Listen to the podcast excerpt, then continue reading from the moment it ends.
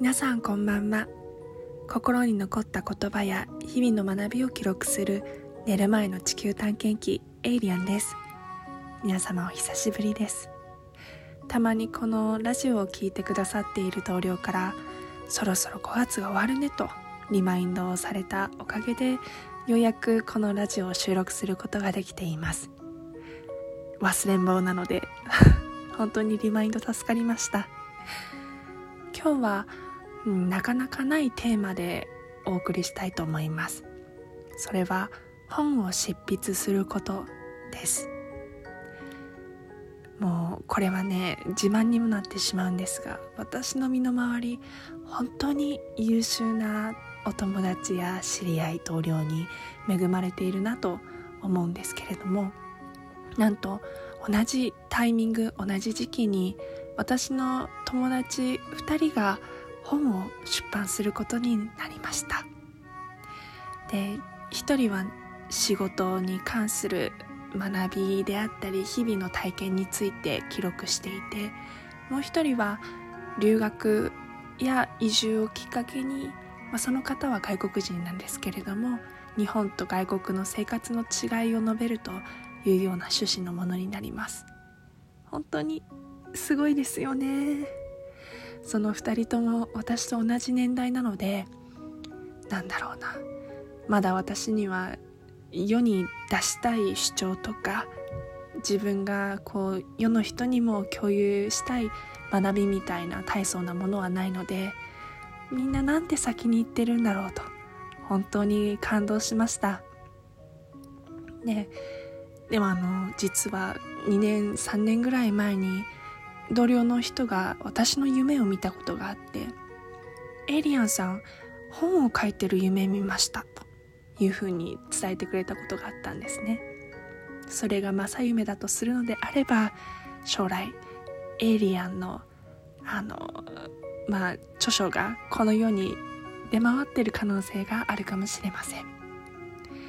で実はその夢を見たと言ってもらったのがちょうど私が副業としてライターを始めた本当に初期の頃だったんですね。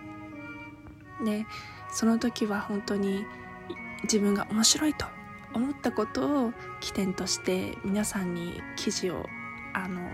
あ、そのプラットフォームを通じて発表していましたでその時に思ったのが私が得意な文体というか主張の方法はやっぱり自分が面白いみんなに知ってほしいっていうこの強いエゴから来ているんですね。ただ今回友達が書いた本を先行して読んだところなんだろうなすっと心に寄り添ってくれるような共感性の高い文体だなと思いました。内容も素晴らしいんですけれどもその人の文章を読んでいるとなんだか自分のことを言われているかのようなもう鏡合わせでその人のことだけじゃない私のことも語ってくれている。そんな心地がしました。私にはそういった文体で書くことが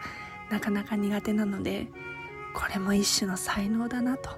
いうふうにしみじみと思います。やっぱり本を書くのって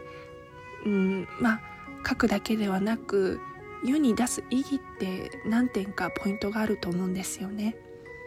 一つはその人にしか書けないこと。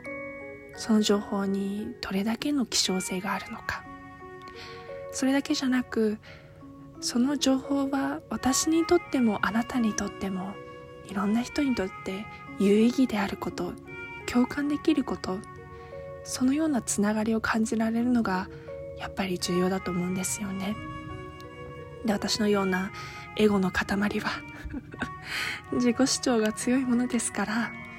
まあもうちょっとね生きてみて自分と他者との接点とか共通項を見いだしてこれを世に出していきたい、まあ、子孫に残していきたいみたいなね大層なメッセージがあれば本を書くことにチャレンジする。これもありだなと思っています。ただこれはうーん大ボラではないなと思っています。自分が心の中で秘めている考えはいずれ実現するそのような信念を持っているのでうん振り返ってみると自分がやりたいと心に秘めたことはなんとなく、まあ、第一志望ではなくても第二志望みたいな形で実現できてきた気がします。なので、まあ、今回のテーマは「本を書く」ですが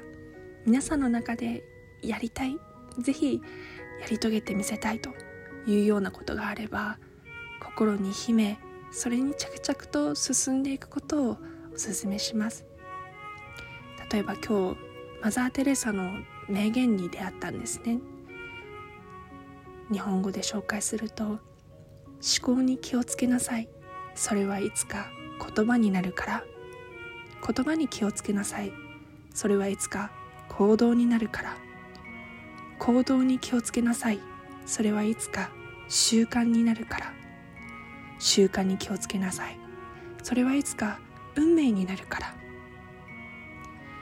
ということで今私のこの思考が言葉になり行動につながりそれは習慣を形成して私の性格ないしはその末の運命になっていく。それを信じてまた来月からも頑張っていきたいと思います。今月のラジオはここまでとなります。いきなり暑くなっていますが皆さん体調の管理には一緒に気をつけていきましょうね。それではまた明日から頑張りましょう。おやすみなさい。晚安